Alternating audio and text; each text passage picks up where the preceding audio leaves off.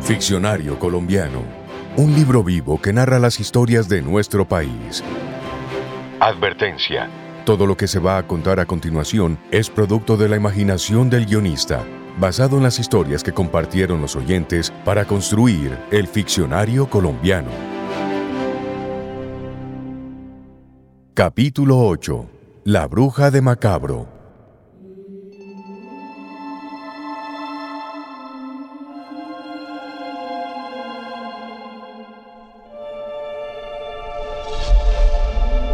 En Colombia, por donde uno vaya, va a escuchar la misma frase o una muy parecida. Yo no es que crean las brujas, pero que las hay, las hay. Es como si en nuestro país se usara esa figura para explicar una enorme cantidad de fenómenos inexplicables. Un golpe en el techo por la noche, la aparición de laceraciones en la piel de un día para otro, el llanto inexplicable de los bebés, el aullido a medianoche de un perro, las risas en lo profundo del bosque. Una de las historias más interesantes que he escuchado sobre brujas me la encontré en Barranquilla. Allí conocí a Aliana Rosero, quien me contó que tenía un cuento sobre una mujer que sin ser bruja decidió irse a vivir al pueblo de las brujas. Le pedí que me lo dejara leer, que me parecía muy interesante esa historia. Ella prometió enviármelo y, en efecto, lo hizo unos días después. A continuación, les comparto una versión teatral de ese cuento. Macabro era un corregimiento que pasaba desapercibido para los viajeros que diariamente recorrían la vía principal, ignorando un pequeño camino destapado que conducía hacia ese lugar tan particular. A la entrada del pueblo había un deteriorado letrero que daba la bienvenida a los visitantes. Los que conocían la historia de Macabro no se atrevían a visitarlo porque decían que era el lugar donde habitaban las brujas.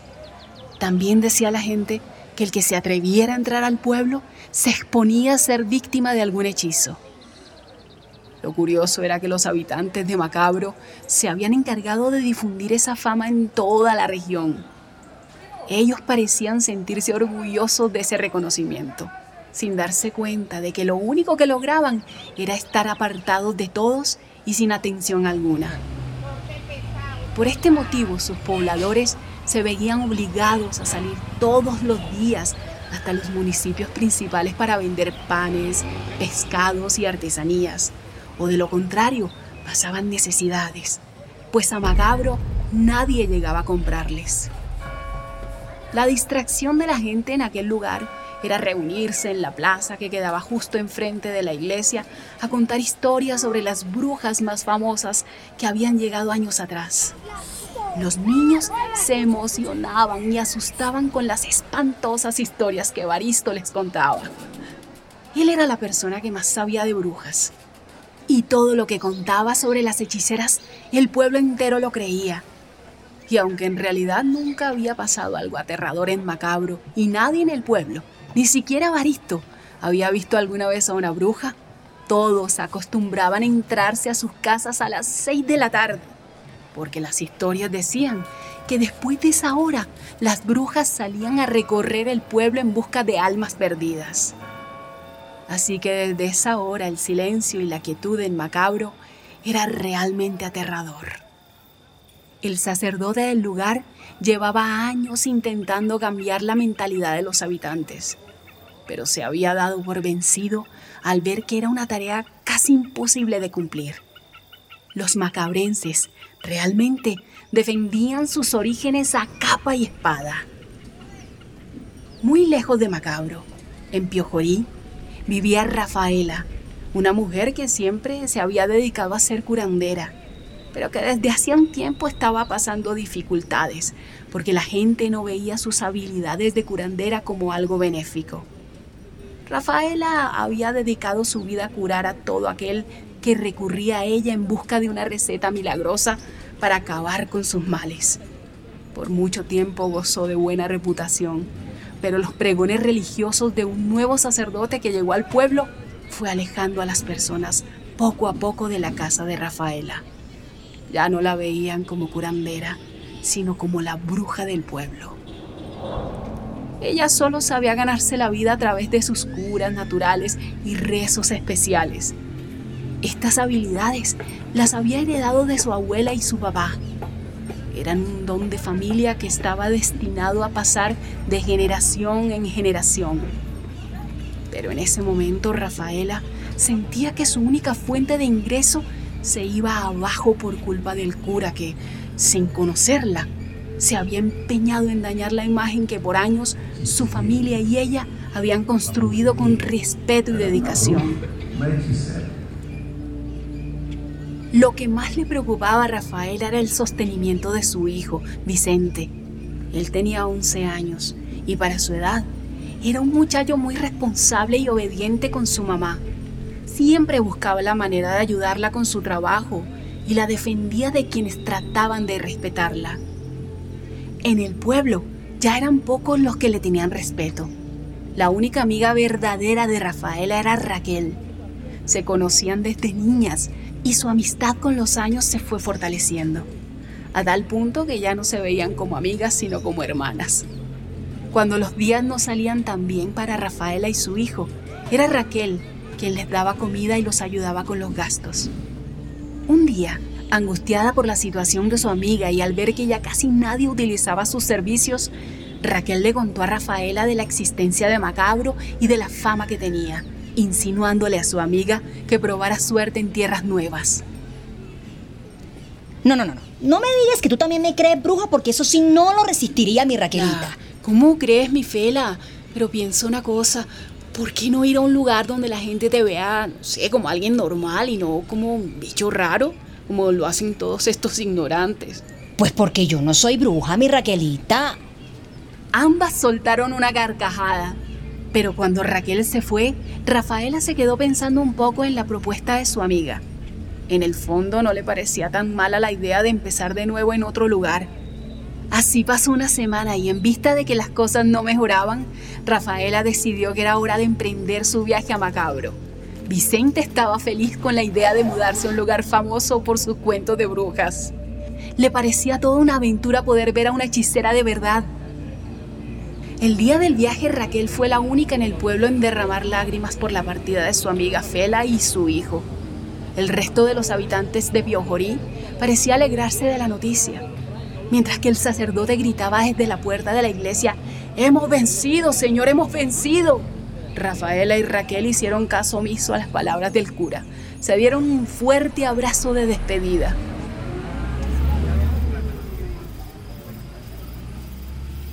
La noche había llegado a Macabro y Evaristo se encontraba en la cocina con su mamá, acompañándola mientras ella terminaba de preparar la comida. La cocina conectaba con el patio grande que tenía la casa, y mientras Evaristo alistaba la mesa para comer, se escuchó un fuerte golpe en el techo de la casa. Fue un estruendo tan grande que doña Juana, la mamá de Evaristo, dejó caer al piso uno de los platos que sostenía. Nunca habían escuchado semejante ruido en la casa y por eso ambos quedaron en silencio. Casi que sin pensarlo, Evaristo gritó. Venga mañana por sal, que hoy no hay. ¡Dios mío! ¿Por qué dices eso, hijo? Porque así se les dice a las brujas. Luego de decir aquellas palabras, la calma y el silencio absoluto regresaron a la casa. Ambos comieron rápidamente y se fueron a dormir. A la mañana siguiente, Rafaela y Vicente, después de un largo viaje, llegaron con sus maletas a la plaza de Macabro. Aún era temprano y no había casi gente en las calles pero Rafaela pudo sentir las miradas de las personas a través de las ventanas. Además, los que ya se encontraban en la calle no dejaban de mirarlos con asombro. Rafaela y Vicente se acercaron a un hombre algo mayor que se encontraba sentado en una banca de la plaza, para preguntarle si sabía dónde podían conseguir una habitación. El viejo la miró de pies a cabeza y le señaló la tienda de Baristo y Doña Juana. Rafaela le agradeció y se dirigió al lugar que le indicó el hombre. Al llegar, Evaristo se encontraba limpiando el negocio que acababa de abrir. Su sorpresa fue tremenda cuando vio a los dos nuevos visitantes entrar a su tienda. Esto sí que es una gran sorpresa. ¿ah? alguien distinto a una macabrense entra hoy a mi tienda? Usted dirá a mi señora en qué le puedo servir. No es sino que yo llame a mi mamá para que se haga cargo del negocio y enseguida salgo con ustedes a mostrarles el pueblo y a contarles su historia. Era tanta la euforia de Baristo que no paraba de hablar y no dejaba que Rafaela le explicara el motivo de su llegada.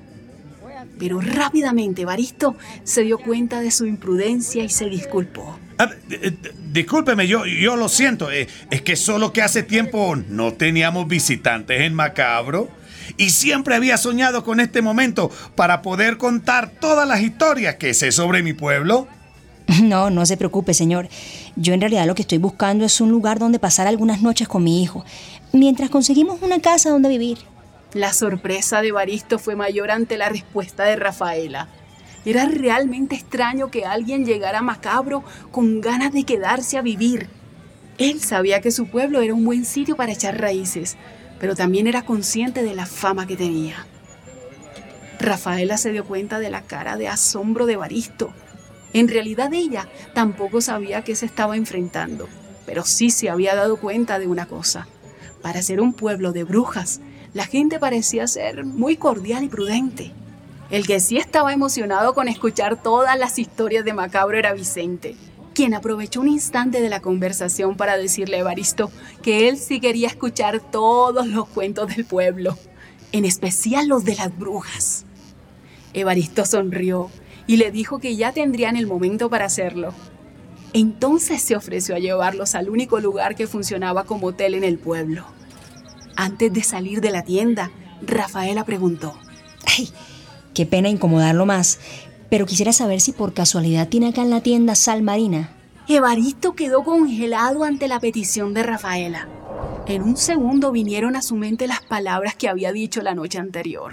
Venga mañana por sal, venga mañana por sal, venga mañana por sal, venga mañana por sal. Los pensamientos de Evaristo iban tan rápidamente recorriendo su cerebro que su actitud cambió inmediatamente. Rafaela lo notó pero trató de no darle importancia porque en ese momento lo importante era encontrar una habitación para ella y su hijo. Evaristo fue por la sal a la bodega y le avisó a su mamá que pronto regresaría. El hotel lucía agradable, pero muy solo. Cuando se acomodaron, Rafaela y Vicente agradecieron a Evaristo la atención. Él solo pudo sonreír, pues las palabras casi no le salían por la boca. Por primera vez, creía, estaba delante de una auténtica bruja. Se despidió rápidamente, les dejó la sal y les dijo que pronto los ayudaría a buscar una casa para vivir. Al salir del hotel, Evaristo corrió donde el cura del pueblo, el padre Tobías, quien no comulgaba con las creencias de los habitantes, pero sí las respetaba y siempre escuchaba al que iba buscando su ayuda. Esa mañana el padre notó la cara de emoción y sorpresa que traía Evaristo. Él le contó lo sucedido la noche anterior con su mamá, la frase que él había dicho y la aparición de la nueva mujer con su hijo solicitándole un poco de sal.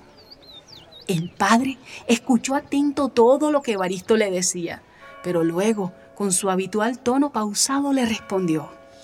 Muchacho, tengo que reconocer que de todas las historias que te he escuchado decir desde que llegué a este pueblo, esta es la más creíble.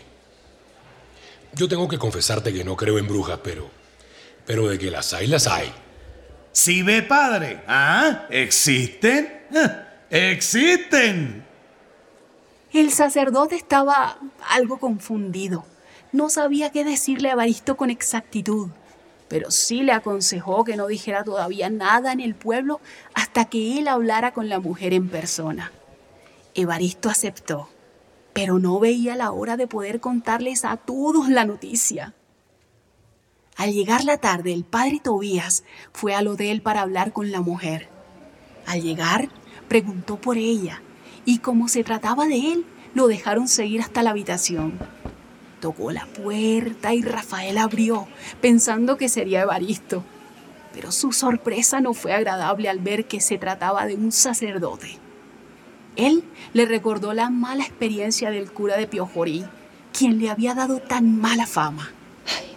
Ay, no puede ser tan negra mi suerte. Apenas estoy llegando y ya me lo mandaron. Y yo que pensé que en el pueblo de las brujas no había curas. Y vaya sorpresa la que me llevo. yo solo vine a preguntarle cómo le fue con la sal marina. Bien, ¿por qué? Entonces Rafaela le pidió al padre Tobías que hablaran en otro lugar. No quería que el niño escuchara lo que le iba a contar. Ella le dijo a Vicente que ya regresaba, que no se demoraba, y cerró la puerta. Fueron a unas bancas que había en la entrada del hotel. Padre, usted no me conoce, pero yo le puedo asegurar que lo único que yo quiero es volver a comenzar una vida nueva con mi hijo. Quiero verlo crecer feliz, sentirse orgulloso de su mamá, que ya no tenga que pelearse con nadie para defenderme de tantos insultos y atropellos. Yo no soy bruja, como decía el cura de mi pueblo. Se lo aseguro, padre, yo solo sé curar los males físicos y del alma con mis hierbas y medicinas naturales. Pero el cura de donde vengo me acabó como curandera tachándome de bruja. Y la gente ya no quiso ir a verme. Y mi muchacho y yo no teníamos que comer y necesitamos sobrevivir, padre. Ser diferente no me hace mala. Nunca le he hecho daño a nadie. Yo solo sé curar. Esa es mi herencia. Y de eso sé vivir. Así que padre, si me va a echar de aquí, dígamelo de una vez antes de que me ridiculice delante de todos. El padre Tobías escuchó con atención a Rafaela sin interrumpirla. Y luego con la calma que lo distinguía le preguntó. Y si no quieres tener fama de bruja, ¿por qué escogiste a Macabro como destino? Bueno, pues en eso sí tiene usted razón. No sé. Pensé que en un lugar donde dicen que hay brujas me verían como una mujer normal, sin escandalizarse. Y para serle honesta, padre, pensé que aquí no había cura. El padre volvió a sonreír y Rafaela comenzó a sentirse tranquila. Mujer, es muy triste tu historia y también veo algo de rencor y rabia. Y es normal, pues tenías una vida a la que injustamente te tocó renunciar. Macabro, a pesar de su fama de bruja, es un pueblo tranquilo e inocente. Tanto que sus habitantes no se han dado cuenta de que su fama los ha llevado al olvido de todo. La gente de afuera cree que si vienen aquí van a ser víctimas de algún hechizo. Pero ellos no ven eso y siguen pensando que esa fama los hace tener un reconocimiento nacional. Yo les tengo mucho aprecio a todos, porque son personas muy amables. Y mira, ahora que lo pienso, ellos y tú tienen algo en común. El prejuicio del que han sido víctimas. Evaristo fue a verme después de traerte a este lugar, porque anoche le pasó algo curioso. Mientras hablaba con su madre, escuchó un sonido y pensó que era una bruja. Y para espantarla le dijo que no había sal, que volviera al otro día. Por eso, su sorpresa fue enorme al verte llegar y pedirle no solo un lugar donde vivir, sino un poco de sal marina. Yo le pedí el favor de no hablar con nadie hasta no venir a verte personalmente. Pues no es prudente lanzar prejuicios sin estar seguro. Siento mucho que un sacerdote te haya lastimado, pero por encima de cualquier oficio o profesión, somos humanos y, y por eso erramos tanto. Nos cuesta entender la diversidad del mundo. Rafaela sentía que las palabras de Tobías la alentaban y le daban cada vez más tranquilidad. El padre lo notó porque veía cómo el rostro y la postura de la mujer se relajaban cada vez más. Hay que hablar con Evaristo y contarle a qué te dedicas para evitar malentendido. Y antes de irse del hotel, le hizo entrega de la sal a Rafaela. Supongo que un poco de sal marina y agua tibia son buen remedio para la inflamación de los pies luego de un largo viaje. ¿O me equivoco? Los dos rieron. Luego Rafaela se fue hacia su cuarto a prepararse su remedio. Mientras tanto, el padre Tobías se fue a buscar a Evaristo, quien lo esperaba muy ansioso. Lamento desilusionarte, muchacho, pero todo es obra del destino. Rafaela es una muy buena mujer, nada de bruja y esas cosas de las que tanto hablas. Ella lo que sabe es curar, y eso es una bendición en este pueblo. Padrecito, usted a mí me disculpará, pero yo no creo en las casualidades. Todo pasa por algo. Y esta mujer, estoy seguro que le va a cambiar la historia a este pueblo. Ya verá, padre, ya verá. Así fueron pasando los días. Una vez Rafaela y su hijo encontraron una nueva casa donde pasarse con la ayuda de Baristo, la gente en el pueblo comenzó a utilizar sus servicios. Todos se sentían complacidos con su presencia, pues ya no les tocaba ir a otro pueblo para curarse. Rafaela era una curandera muy dedicada. Con el tiempo su buena fama se fue regando por los pueblos aledaños y nuevas personas comenzaron a llegar a Macabro para curar sus males. La gente, además de salir contenta con las habilidades de Rafaela, se iba feliz por la amabilidad de los habitantes. Así el pueblo fue progresando cada vez más y hasta comenzaron a recibir turistas. En los alrededores se escuchaba decir que en Macabro vivía una bruja muy efectiva que a todos curaba. Finalmente, la buena fama de Rafaela llegó a oídos de los habitantes de Piojorí Ahora todos lamentaban tener que viajar tan lejos para ser atendidos por la mujer que un día hizo parte de ellos. Raquel estaba muy feliz por la nueva vida de su amiga y por la mala suerte de sus vecinos. Cuando los veía partir hacia Macabro pensaba silenciosamente, nadie, es profeta, en su tierra, mi amiga. Nadie, lo es.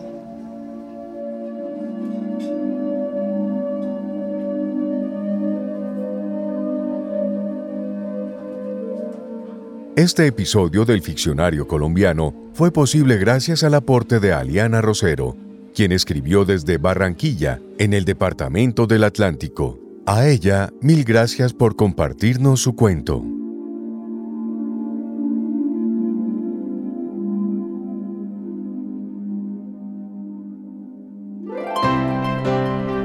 Ficcionario Colombiano es un contenido especial de Eduardo Otálora Marulanda para Radio Nacional de Colombia.